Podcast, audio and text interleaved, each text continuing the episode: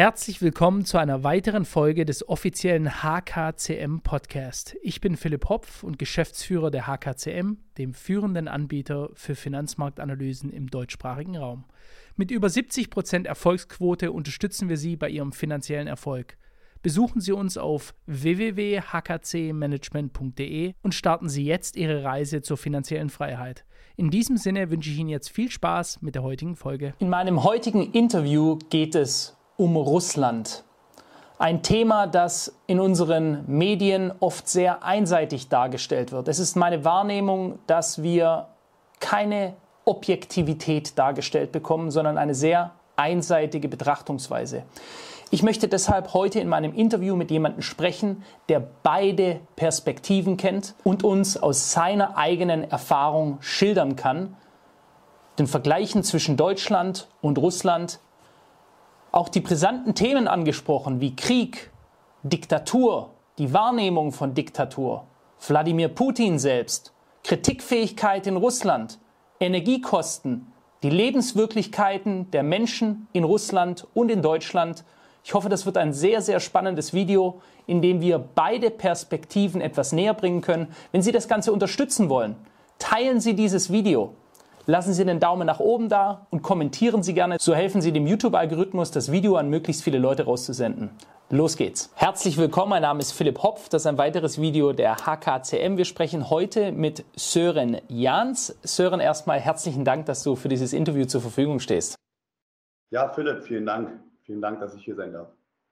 Ich freue mich sehr darüber. Es ist ein sehr, sehr spannendes Thema. Eines, das ich so noch nie hatte. Eines, das wir in der deutschen Medienlandschaft grundsätzlich sehr wenig haben. Ausgewogenheit, Dinge von beiden Seiten betrachten, Erfahrungen aus beiden Seiten. Ähm, und genau das wollen wir heute mal machen. Ich möchte dich mal kurz vorstellen. Wir haben auch eine ziemlich große Gemeinsamkeit, das werde ich dir gleich sagen. Du kommst ursprünglich aus Berlin, hast nach dem Schulbesuch eine Handwerksausbildung zum Maler gemacht und anschließend in diesem Beruf ein Meisterstudium absolviert. Ich glaube, Meisterbrief ist da wahrscheinlich der, der korrektere Ausdruck. Dann hast du deine eigene Malerfirma gegründet und inzwischen bist du ein recht erfolgreicher Bauunternehmer, der Bauprojekte sowohl in Deutschland als auch in Russland umsetzt. Was ist jetzt die Gemeinsamkeit? Ich komme eigentlich auch aus einer Malerfirma. Meine beiden Onkel sind beide Malermeister. Die, die Malerfirma von uns heißt oder hieß Maler Kauderer. Die Firma gibt es immer noch, aber die ist heute nicht mehr im Familienbesitz. Die gibt es, ich meine, es müssten jetzt schon fast, fast 100 Jahre sein. Also ich bin mit dem Malerhandwerk ähm, recht vertraut. Ähm, Gib uns doch mal einen Eindruck, wie es derzeit in der Baubranche aussieht. Du hast ja da durchaus den Blick auf beide Länder. Ähm, gibt sicher immer noch viel zu tun in den letzten Jahren. Ähm, sind, hast, verspürst du selber Auftragsrückgänge? Thema Energie, Materialkosten? Genau, also ich bin Inhaber der Firma Malereibetrieb Sören Jahns und äh, wir sind in mhm. Berlin ansässig und dieses Unternehmen habe ich jetzt seit äh, knapp 13 Jahren und das ist ein Einzelunternehmen. Und äh, dementsprechend aufgrund der Zeit, der 13 Jahre, habe ich natürlich schon relativ viel in Berlin gesehen und auch mitgemacht. Ne? Mhm. Und äh, man muss schon sagen, dass die letzten Jahre schon massiv erfolgreich waren. Ne? Also wenn ich jetzt die letzten zehn Jahre betrachte, da äh, konnten wir uns alle als Handwerker nicht beschweren, was die Auftragslage angeht. Ähm, jedoch muss ich feststellen, dass ähm, für mich äh, tatsächlich mit, äh, mit äh, der Pandemie, die ja kam, äh, tatsächlich ich damals schon festgestellt habe, dass äh, die Auftragslage sich so ein bisschen reduziert. Also ähm, zum damaligen Zeitpunkt hatte ich insgesamt mit, mit Leiharbeitern und mit ein paar Nachunternehmern knapp 100 Beschäftigte.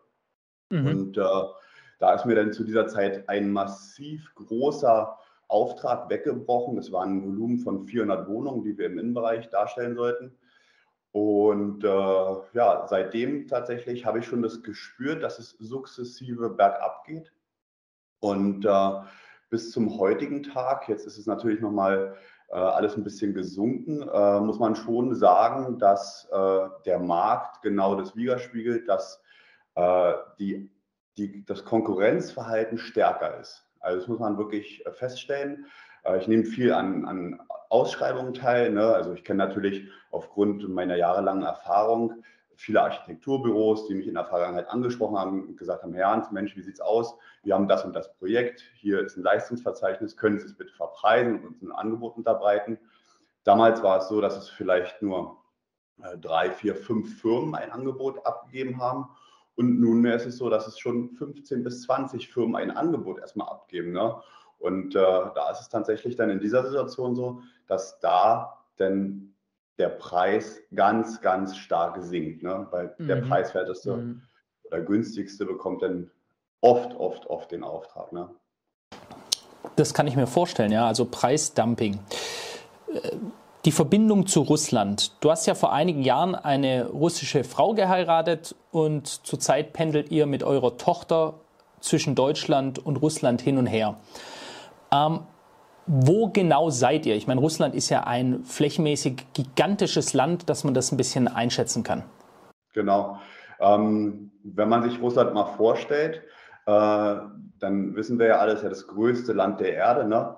Und äh, wenn man mit dem Flugzeug nonstop fliegen würde, ja, das wäre dann im Westen startend bei Kali oder in Kaliningrad und äh, im Osten landend äh, in Vladivostok, ja. Und das wären dann zwölf Flugstunden tatsächlich. Reine Flugzeuge wow. wären zwölf, circa zwölf Flugstunden, genau. Und äh, ich wohne hier in Barnaul. Ähm, das ist schon eine etwas größere Stadt. Also für Russland ist es eine kleine Stadt. Ähm, aber wenn wir uns jetzt wieder Russland vorstellen, dann ist es ungefähr in der Mitte. Ne? Also wir von Kaliningrad aus sind es circa sechs Flugstunden. Und das ist sozusagen relativ zentral in Russland ge gelegen. Äh, und äh, die Stadt hier ist, also die Russen selber sagen, es ist eine Provinz. Ähm, es ist aber doch schon eine etwas größere Stadt. Also hier ähm, gibt es ungefähr 635.000 Einwohner. Das ist die offizielle Zahl. Ähm, das russische Meldeverhältnis ist ein bisschen anders als bei uns. Also oftmals ist es so, dass wenn Eltern ein Kind bekommen, dann ist das Kind logischerweise beim Wohnsitz der Eltern gemeldet und oftmals bleibt es ganz lange dort gemeldet, obwohl dann beispielsweise die Tochter dann vielleicht nach Moskau zieht, dort arbeitet und irgendwie da so eine Art Zweitwohnsitz hat, aber im Endeffekt ist sie dann noch an dem Wohnsitz, an dem Geburtsort gemeldet. Ne? Von daher würde ich schon so sagen, dass es hier eine etwas größere Stadt ist. Ich gehe davon aus, einfach mal so gefühlt bestimmt mehr, mehr als eine Million Einwohner wird es hier geben. Oh, okay, sehr interessant. Barnaul hatte ich vorher noch nicht gehört und ist hier von Stuttgart, ich bin ja Schwabe und komme hier aus dem Süden Deutschlands, über 6000 Kilometer entfernt. Also das ist schon der Wahnsinn. Gibt es denn von der Reisezeit oder dem Reiseaufwand Unterschiede, wenn ich jetzt quasi nach den Sanktionen, nach äh, den, also durch den Krieg äh, verursachten Sanktionen, wenn ich jetzt nach Russland oder zu dir nach Barnaul reisen möchte, im Gegensatz zu davor? Äh, ja, Philipp, in der Vergangenheit war es relativ simpel für mich. Also ähm, ich bin einfach in Berlin ins Flugzeug eingestiegen, bin dann äh, nach Moskau geflogen. Da betrug die Flugzeit circa zweieinhalb Stunden. Dann musste ich natürlich die Grenze passieren und dann konnte ich mit einem Anschlussflug von Moskau nach Barnaul fliegen. Das waren dann nochmal äh, viereinhalb Stunden ungefähr. Also man hatte eine Flugzeit von roundabout sieben Stunden, ja. Mhm. Jetzt, heutzutage ist es ein bisschen anders. Ähm, wenn wir jetzt über das Fliegen sprechen, dann ist es so, dass man ähm, doch eher äh, über andere Routen fliegen muss. Also es gibt Länder, über die man dann passieren kann. Ich selber bin jetzt äh, letztens über Istanbul geflogen. Mhm. Das heißt, ich bin äh, von, von Berlin los, bin dann runter nach Isba, Istanbul, dreieinhalb Stunden Flugzeit. Da hatte ich irgendwie einen relativ langen Aufenthalt dort, weil das mit den Verbindungsflügen nicht so ganz so funktioniert hat.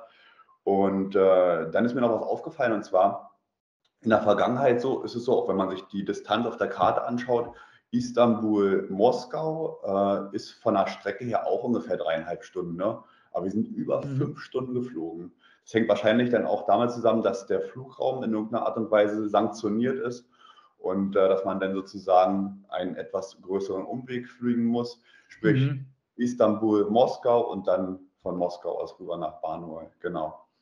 Mhm. Und äh, okay. es gibt noch eine andere Möglichkeit, äh, die ich wahrgenommen habe, und zwar, ähm, Ich habe es jetzt sonst auch ab und zu so gemacht, dass ich ähm, von Berlin aus mit dem Auto gefahren bin, durch Polen. Und äh, dann gibt es ja die Kaliningrad, was ich schon mal angesprochen habe, diese russische Enklave in Europa. Und äh, das dann auch, da kann man dann mit seinem eigenen Auto die Grenze passieren, in Russland einreisen. Dann habe ich mein Auto da stehen lassen am Flughafen, teilweise drei, vier Monate. Und äh, genau, dann bin ich von dort aus rübergeflogen, also Kaliningrad, Moskau, Moskau, Barnaul. Genau. Okay, interessant. Also Kaliningrad ist ja, war ja mal deutsch. Das ist ja das alte Königsberg. Ja, ich habe noch äh, Verwandtschaft, sogar noch am Leben. Gute Dame ist jetzt 98 Jahre alt. Die besuche ich fast äh, jede Woche äh, im Altenheim. Ganz, ganz toller Mensch. Und die ähm, kommt aus Königsberg und die erhält noch so ein deutsches Blättchen auch. Da gibt es noch so eine, wahrscheinlich eine Wochenzeitung und Monatszeitung, bin ich nicht ganz sicher. Also da gibt es durchaus noch ähm, ja, irgendwie einen Kern äh, von, von, von Deutschen, die dort sind. Kriegt man das irgendwie mit? Kriegst du da noch irgendwie, ist das jetzt komplett russisch oder sieht man da noch irgendwas, was darauf hindeutet, dass das mal deutsch war? Also in Kaliningrad direkt äh, ist es 100% russisch, aber es gibt viele, viele Punkte, wo man versteht, dass es doch deutsch war. Also ähm, sei es die Straßen oder alte Gebäude oder ähnliches, da sieht man schon noch, dass man eigentlich sozusagen im alten äh, Deutschland irgendwie ist. Ähm, mhm. Eine kleine Anekdote, ich bin dann, äh, weil die Reise so beschwerlich war und mit der Tochter haben wir gesagt, wir wollen eine Nacht im Hotel schlafen. Und wie gesagt, ich fuhr mit dem Auto dorthin und dann äh, habe ich noch Gepäck aus dem Auto rausgeholt und auf einmal sp sprach mich ein älterer Herr an und sagte, guten Tag. Bitte mich um, mhm. guten Tag.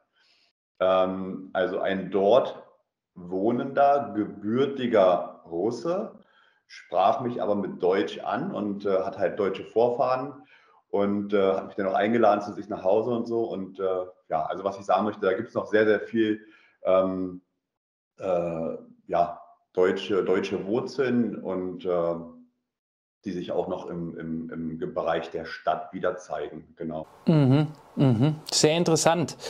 Ähm, in, in Barnaul selber ähm, machst du ja auch Projekte, also Bauprojekte, und zwar sehr interessante, wie ich fand. Ähm, stell uns das mal vor, Thematik Siberian Container. Ja, ähm, da muss ich so ein bisschen einhaken. Und zwar ist es nicht so, dass wir jetzt schon riesige Projekte äh, darstellen. Es ist so, dass wir derzeit ein Musterhaus bauen. Mhm. Äh, das gesamte ähm, Projekt ist schon ein sehr interessantes Projekt. Und zwar äh, bauen wir ein Musterhaus aus Überseekontainern äh, mit dem Ziel, ähm, Leuten einen äh, schönen, stabilen, qualitativ hochwertigen Wohnraum zu, zu gewährleisten, der allerdings auch ähm, ins preisliche Budget passt. Also äh, wir werden eine, eine, sehr hohe Bandbreite äh, darstellen können. Also wir werden von kleinen Häusern, die einen kleinen, simplen Standard hat, äh, bauen, bis hin zu ähm, sehr großen, sehr luxuri luxuriösen Villen. Also das Haus, was ich da gerade baue, nur mal so ein paar Kerndaten oder Eckdaten, äh, umfasst inklusive Garage circa 550 bis 600 Quadratmeter. Oh, wow. Ähm, ja, ja, ja. genau, also ich baue das halt ein bisschen größer um den Leuten auch mal zu zeigen, was möglich ist. Ne? Ähm, das umfasst eine Garage, es umfasst ein Einfamilienhaus, dann gibt es noch so einen ähm, warmen Bereich, also eine warme Veranda. Die meisten wissen, dass das sibirische Klima ähm, doch schon kalt sein kann. Da ist dann auch schön, eine warme Veranda zu haben. Und dann gibt es noch einen weiteren Bereich, wo es dann ähm, so einen Spa-Bereich geben wird. Da ist dann ein Basson, da ist eine Sauna, da ist ein Hammam, so ein kleiner Sportbereich. Und dann gibt es dazu noch ein Apartment, so ein Loft-Apartment, äh, wo Gäste und Freunde und, und äh, Familie dann mich besuchen kommen können, wenn sie wollen. genau. Toll, toll, gutes Projekt. Ich finde das, äh, ich finde das spannend, wenn man gerade wo ganz woanders, ich meine, in seinem heimischen Welt was aufzubauen, auch das ist schon schwierig, ja, da selbstständige Unternehmer zu sein, aber mal gefühlt ans andere Ende der Welt zu gehen und das da aufzubauen mit einer sehr pfiffigen Idee, finde ich, finde ich wirklich sehr interessant, was du da, was du da machst. Jetzt hast du ja in gewisser Weise einen direkten Vergleich zwischen der russischen Baubranche und der deutschen. Ähm, welche Unterschiede oder Gemeinsamkeiten fallen dir da so auf? Äh, ja, also wenn wir jetzt erstmal sozusagen auf, auf unsere deutsche Baubranche schauen, ne, dann ist es so, dass bei uns ja doch schon alles ähm, sehr strukturiert abläuft, sehr organisiert ablaufen sollte. Natürlich auch immer wieder Unterschiede. Ähm, und ähm, da ist es hier vollkommen anders. Ähm, hier ist alles, ähm, ich nenne es mal Freestyle. Ähm, das fängt mit, mit, den, mit, den, mit den Genehmigungen an und äh, äh, mit, der, mit der Projektierung. Ne? Also bei uns ist es so, wenn man jetzt sich ein Einfamilienhaus äh, bauen möchte nach B-Plan, dann benötigt man einen Architekten oder einen Bauingenieur, einen Statiker und äh, muss erstmal einen Bauantrag einreichen und dann dauert dieser Prozess erstmal ein, zwei Jahre, bis es soweit durch ist. Ne? Hier ist es ein bisschen anders. Äh, hier kaufst du ein Grundstück nach IGS, also es ist dann sozusagen nach B-Plan. Und äh, dann ist eines wichtig, und zwar äh, es ist wichtig, dass du die Grundstücksgrenzen einhältst, also die, die Distanz zur Straße oder zum Nachbarn, sprich drei Meter oder fünf Meter, das ist so ähnlich wie bei uns. Und dann ist es noch wichtig, dass du äh, nicht über drei Etagen baust. Das Zahlenverhältnis ist hier allerdings ein bisschen anders. Bei uns gibt es ja 0, 1, 2, 3.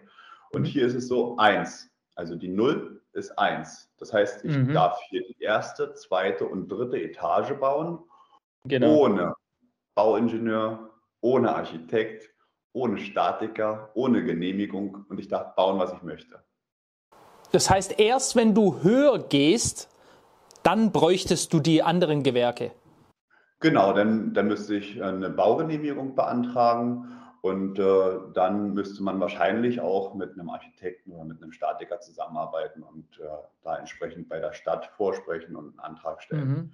Alles andere ist hier viel, viel freizügiger, genau.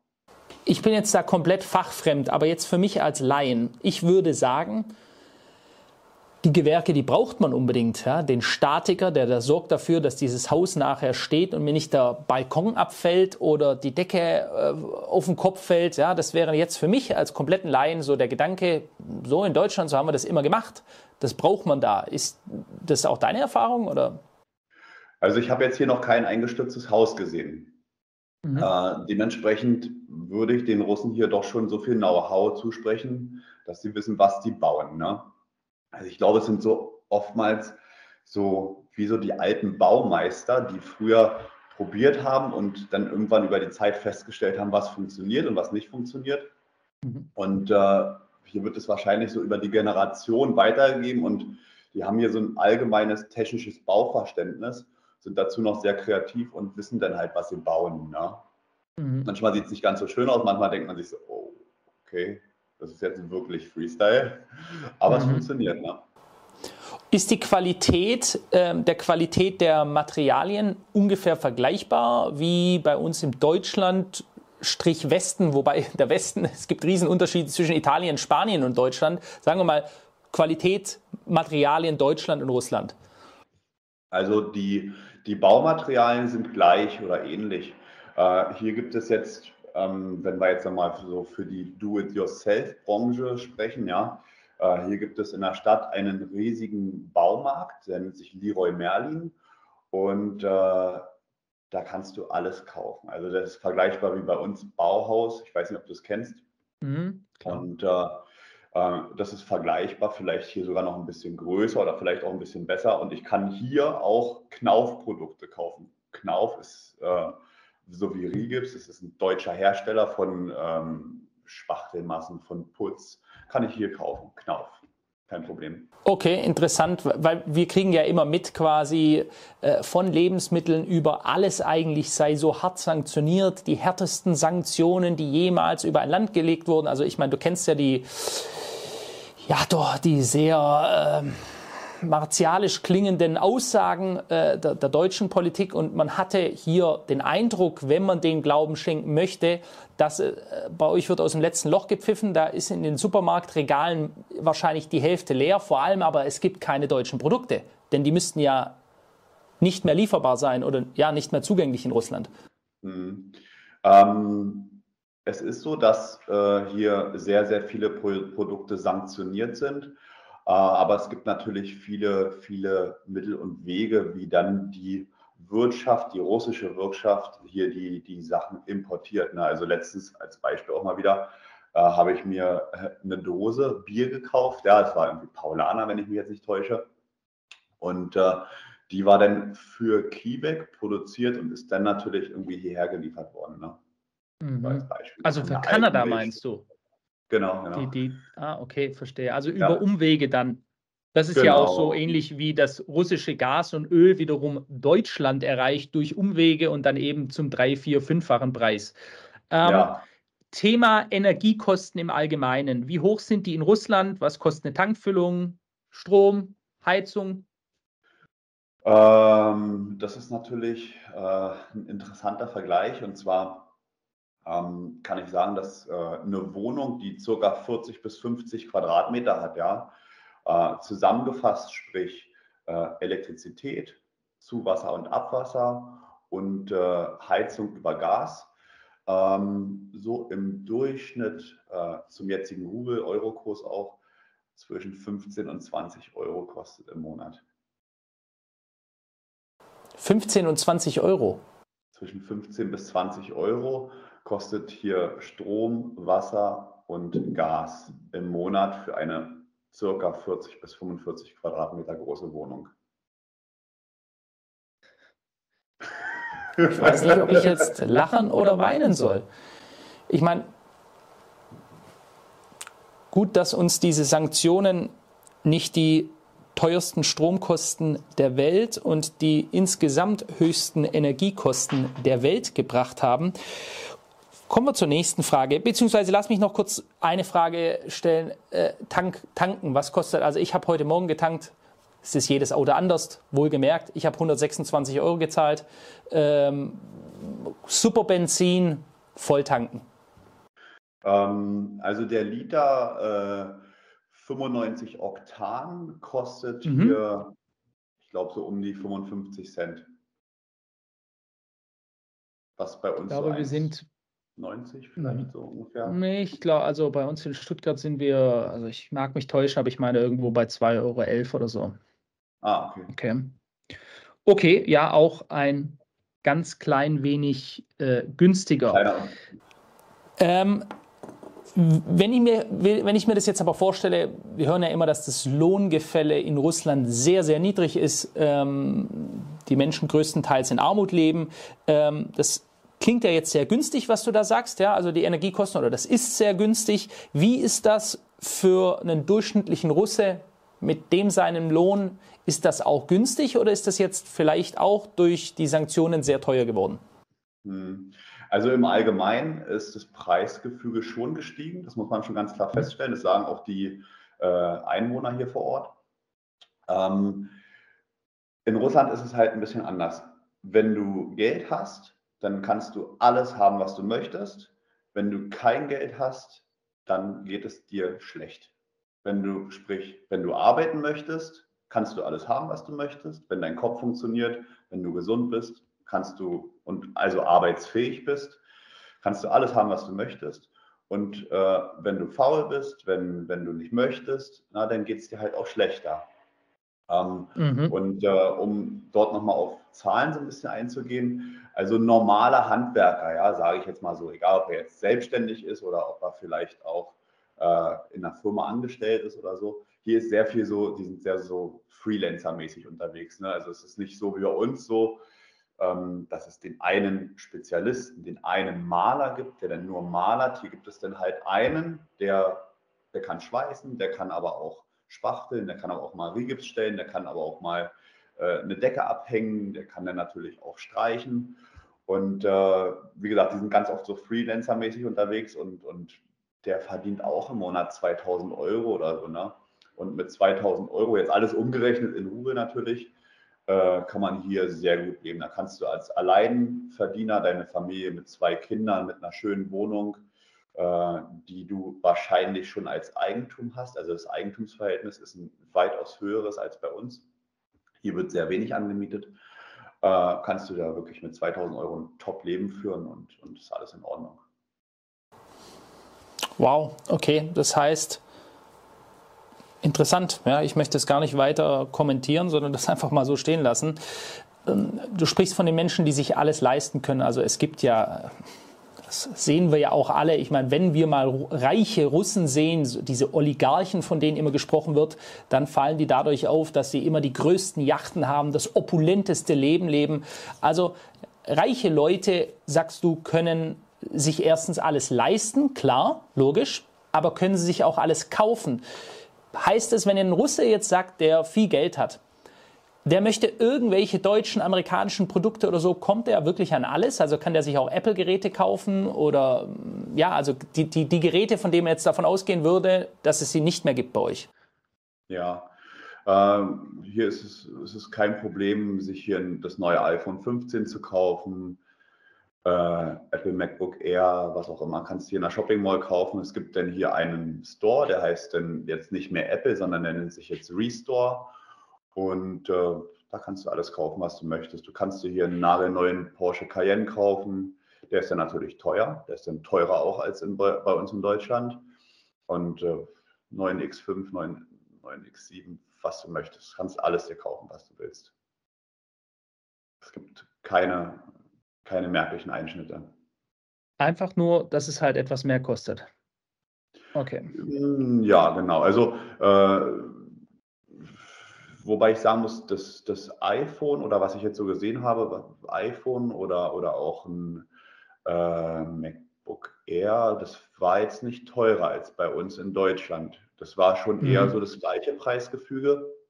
Allerdings äh, hatte ich jetzt mal so einfach rein Interesse halber, auch äh, in Vorbereitung äh, auf, auf unser heutiges Gespräch, äh, ähm, mal im Internet geschaut. Hier gibt es dann so eine Autobörse und da habe ich gesehen, kannst du dir dann halt auch einen Porsche Cayenne oder was kaufen.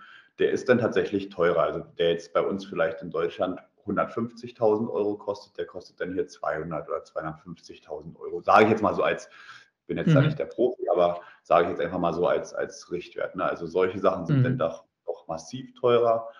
Hm, aber es gibt hier auch die Leute, die, äh, die sich das leisten und auch leisten können. Also ich war gerade gestern äh, hier in der Shopping Mall und äh, da habe ich den neuen Porsche Taycan gesehen. Also ist schon mhm. alles vertreten hier.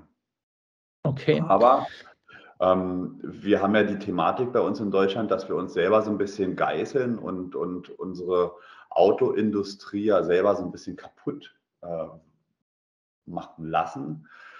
Ähm, äh, das wird noch Ausmaße annehmen, die, die nicht so schön sind, äh, denn durch diese ganzen Sanktionen und äh, durch äh, die Selbstbeschneidung ähm, hat der chinesische Markt ganz massiv jetzt schon äh, sozusagen Weg gut gemacht. Und zwar, was heißt mhm. Weg gut gemacht? Ähm, aufgrund der ganzen Sanktionen ist es jetzt für China überaus einfach, Autos nach Russland zu exportieren. So, dann denken wir jetzt, mhm. okay, chinesische Autos, hm, was ist das? Kenne ich nicht. Ist vielleicht schlecht oder sonst irgendwas, ja. Meine Frau hat sich hier ein chinesisches Auto gekauft. Ähm, ein SUV, Siebensitzer, top ausgestattet, top ausgestattet, fährt sich super gut. Riesen Display, über das halbe Auto, zwei große Displays, ähm, feinste Lederausstattung, Allrad, das ist hier ganz gut und ganz praktisch und äh, fährt sich wirklich top. Ein Freund von mir hat sich hier äh, auch ein chinesisches Auto gekauft, ähm, einen Li. Äh, damit sind wir Probe gefahren. Ich bin vom Glauben abgefallen. Ich bin vom Glauben abgefallen. Das ist eine, eine Mischung aus Hybrid und äh, der kann auch rein elektrisch fahren, aber kann auch nur als Benziner fahren, also wie so ein klassischer Hybrid eigentlich. Und der hat Technik drin, ohne dass ich jetzt äh, der technisch äh, versierte Fahrer bin oder sonst irgendwas. Ich mit Massage sitze und Wahnsinn, Wahnsinn, Wahnsinn. Das heißt also, die Chinesen, die wirtschaftlich natürlich auch ein großer Konkurrent sind, vor allem in der Autoindustrie. Äh, die schnappen sich die Marktanteile um das mal ganz simpel zusammenzufassen, durch die Sanktionen haben wir vor allem uns, das ist ja faktisch so, wenn wir uns den Chart der G20-Staaten anschauen, ist Russland mit einem Wirtschaftswachstum von 4,9 Prozent, was bockstark ist, muss man einfach so anerkennen, ist bockstark, äh, auf vierten Platz. Und Deutschland abgeschlagen auf dem allerletzten Platz mit einer Schrumpfung der Wirtschaft um 0,2 Prozent. Und gleichzeitig haben wir dann noch dafür gesorgt mit diesen Sanktionen, dass wir uns selbst schwächen und den Konkurrenten aus China den Weg bereiten, sich mehr Marktanteile zu holen. Das klingt irgendwie ganz nach der Arbeit unserer Regierung. Ähm, wie würdest du denn die Russen aus deiner eigenen Wahrnehmung und bisherigen Erfahrung heraus beschreiben? Welche Unterschiede und welche Gemeinsamkeiten sind dir aufgefallen? Hm. Ähm, Im Allgemeinen ist das Leben hier schon konservativer. Also mich erinnert so ein bisschen immer so an 20, 30 Jahre zurück bei uns in Deutschland. Es gibt hier ähm, Situationen, da bist du wirklich in einer absolut oder modernen oder vielleicht sogar futuristischen Welt. Aber dann gibt es auch tatsächlich Situationen, da bist du so ein bisschen in die Zeit zurückversetzt. Ähm, das ist zum Beispiel das klassische Familienbild. Ne? Ich mag es konservativ, kann ich, kann ich offen und ehrlich zugeben. Mir gefällt es. Und äh, das ist hier schon relativ stark vertreten. Äh, also konservativ so, meinst du jetzt einfach äh, so Absurditäten wie zu glauben, dass eine Familie aus einem Vater, einer Mutter und den Kindern besteht? Äh, das mag ich, richtig. Für manche ist es eine Absurdität, genau. Für mich ist es normal. Und ich genieße dieses normale Umfeld hier tatsächlich. Ähm, wie du sagtest, wir haben äh, eine gemeinsame Tochter und äh, die Kleine ist zwei Jahre. Und ich bin froh, dass sie in diesem konservativ, aus meiner Sicht gesunden, normalen Umfeld aufwachsen darf. Genau. Und äh, äh, zusätzlich ist es so, dass die Russen im ersten Moment immer ein bisschen distanziert sind. Also wenn du irgendwo neu ankommst, wenn du irgendwelche Leute neu kennenlernst, dann sind sie im ersten Moment distanziert, aber sehr stolz und gerade. Also die geben einem auch immer die Hand, Mann unter Mann und schauen, euch, schauen einem auch an, also suggerieren eine gewisse Stärke, sind aber trotzdem erstmal distanziert und mhm. beobachten mhm. dich. Und äh, wenn du dich dann auch durch Stärke, durch Authentität und äh, durch Souveränität dort einfach mitspielen kannst, so sage ich mal, ja, auf Augenhöhe, und äh, dann bist du drinne. Und wenn du drinne bist, dann bist du drinne. Also jetzt sei es die Familie, sei es Freunde. Und äh, ja, das ist eigentlich so das, was so, so ein bisschen die, die, die russische, das russische Kennenlernen sozusagen widerspiegelt, genau. Mhm. Ja, also, also für mich von außen her, ich betrachte das ja, äh, ich, ich war noch nie in Russland, deswegen ist es nur die Betrachtungsweise von außen, ist, äh, da wird nicht äh, gelacht, einfach nur aus Verlegenheit heraus oder äh, weil man halt irgendwie gerade äh, lustig ist, sondern es ist wirklich nur, wenn es was Lustiges gibt, wenn man sich danach fühlt, dann lacht man und sonst hat man halt ein ernstes Gesicht und, und äh, strahlt die wirklichen Emotionen aus, die man halt gerade auch hat, ohne Schnickschnack, würde ich vielleicht sagen. Ja, ja, also äh, die Russen sind Meister darin, auch ein Pokerface zu haben.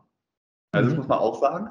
Ähm, wenn man jetzt irgendwo in einer Bank ist oder in irgendeiner Behörde oder so, dann macht es erstmal einen Anschein, als wenn die Person unfreundlich ist, aber die ist erstmal ganz zurückhaltend, solide, stabil, bab, bab, bab, schaut auf die Fakten.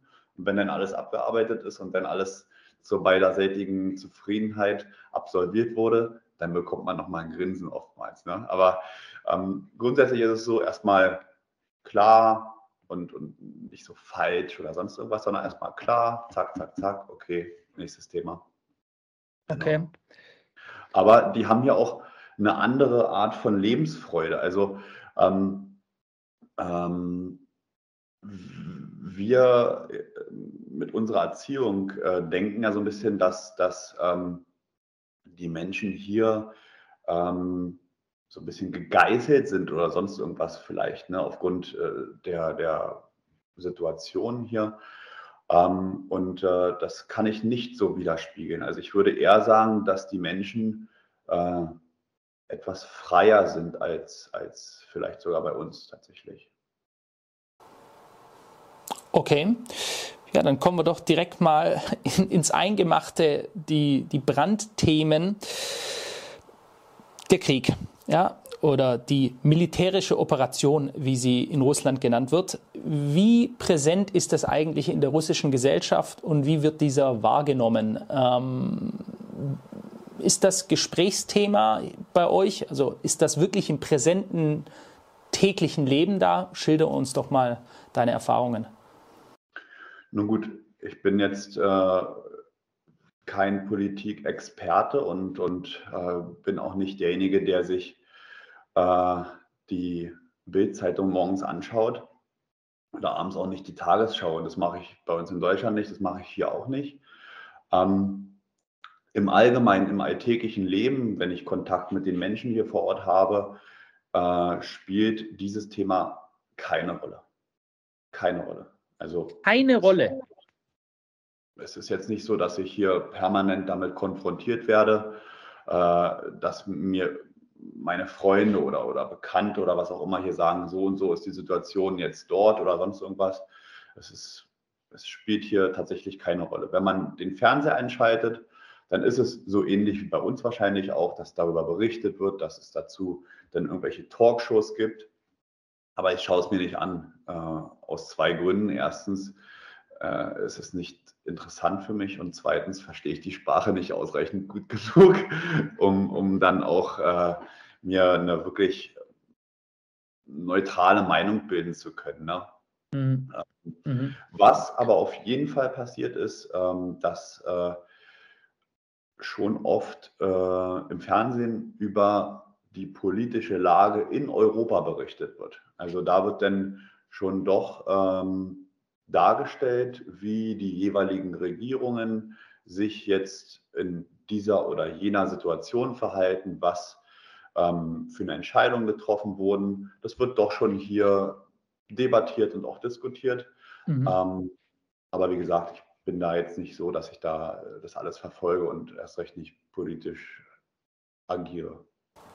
Ähm, Sören, ich hätte jetzt gedacht, aus meiner Wahrnehmung heraus, denn das ist schon hier bei uns auch ein Thema, ja, mit oder ohne Medien. Die Leute bedrückt das Ganze, auch wenn wir nicht persönlich involviert sind. Ist es eine Bedrohungslage, die Energiekosten sind gestiegen und so weiter. Ist es denn nicht irgendwie so, ich hätte mir jetzt gedacht, du sagst mir, ähm, die Familie oder die Familie, die du kennst, die haben Soldaten verloren. Also da sind Menschen an der Front gestorben oder so. Oder du siehst die irgendwie im Rollstuhl rumfahren, dass denen ein Bein oder ein Arm fehlt oder solche Geschichten.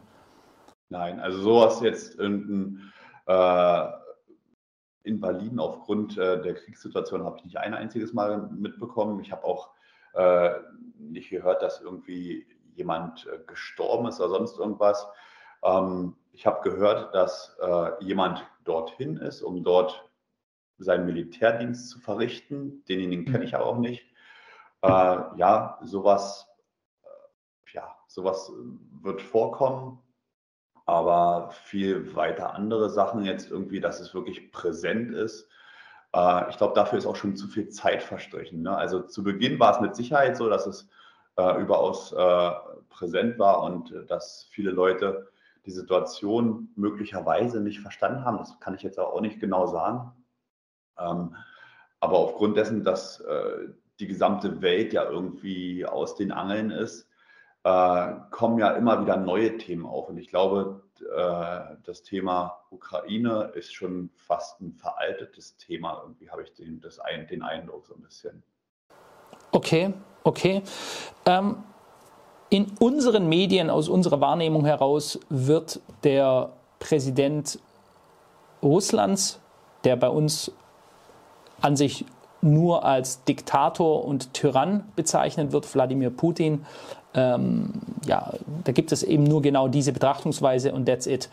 Ähm, wie ist deine Wahrnehmung aus der russischen Bevölkerung heraus, darf man beispielsweise Wladimir Putin kritisieren oder kommen da abends die Männer mit den langen schwarzen Mänteln und holen einen ab?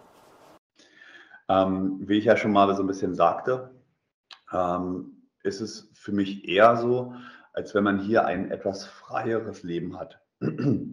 Also ähm, äh, in Deutschland haben wir ja die Demokratie und äh, die deutsche Demokratie ist vielleicht auch gut, ähm, ist für mich aber vielleicht auch in Verbindung mit der Bürokratie schon relativ einschränkend. Einfach jetzt gefühlt für mich, ja. Und äh, dies ist hier nicht so. Also hier ist es tatsächlich schon etwas ähm, freizügiger alles. Und ähm, es gibt jetzt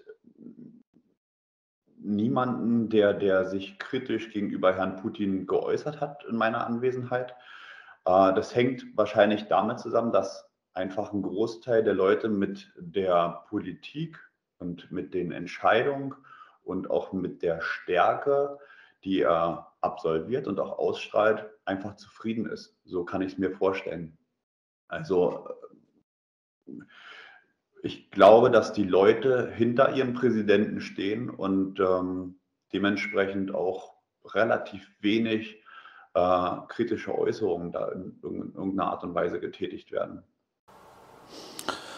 Das ist eine interessante Auffassung. Ähm, ich meine, uns wird hier gesagt, das ist deswegen, weil wenn man sich äußern würde, dann ist der man ist der knallharte äh, Schlechter und Diktator und, und, und dann landet man im Gulag. Denn ist ja ein Kontrastbild zu Deutschland. Hier wird es, ich müsste hier wirklich jetzt einige Leute fragen, die ein positives Wort über Olaf Scholz zu sagen haben. Und du sagst, du müsstest wahrscheinlich einige Leute fragen, die ein negatives Wort über Wladimir Putin haben. Der eine ist ein schlimmer Diktator und der andere ist der Präsident einer lupenreinen Dik äh, äh Demokratie. Ähm, im besten Deutschland, das es jemals gegeben hat, das ist ein Zitat von Bundespräsident Frank-Walter Steinmeier, spricht man aktuell offen über Parteiverbote und die Aberkennung von Grundrechten für die eigenen Bürger. Dazu im totalen Gegensatz die lupenreine Diktatur in Russland. Spürt man die Abwesenheit von Demokratie im täglichen Leben auch in Russland? Ähm, ich weiß gar nicht, ob wir sagen können, dass es hier eine Abwesenheit der Demokratie ist. Für mich okay.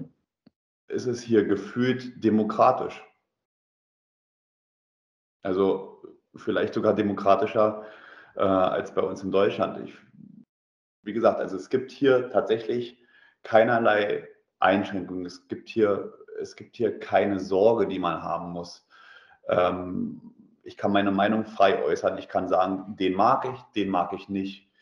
Ähm, von daher ist es jetzt nicht unbedingt so, dass es, dass, es, dass es in irgendeiner Art und Weise irgendwas zu befürchten gibt. Nein, kann ich nicht sagen. Okay.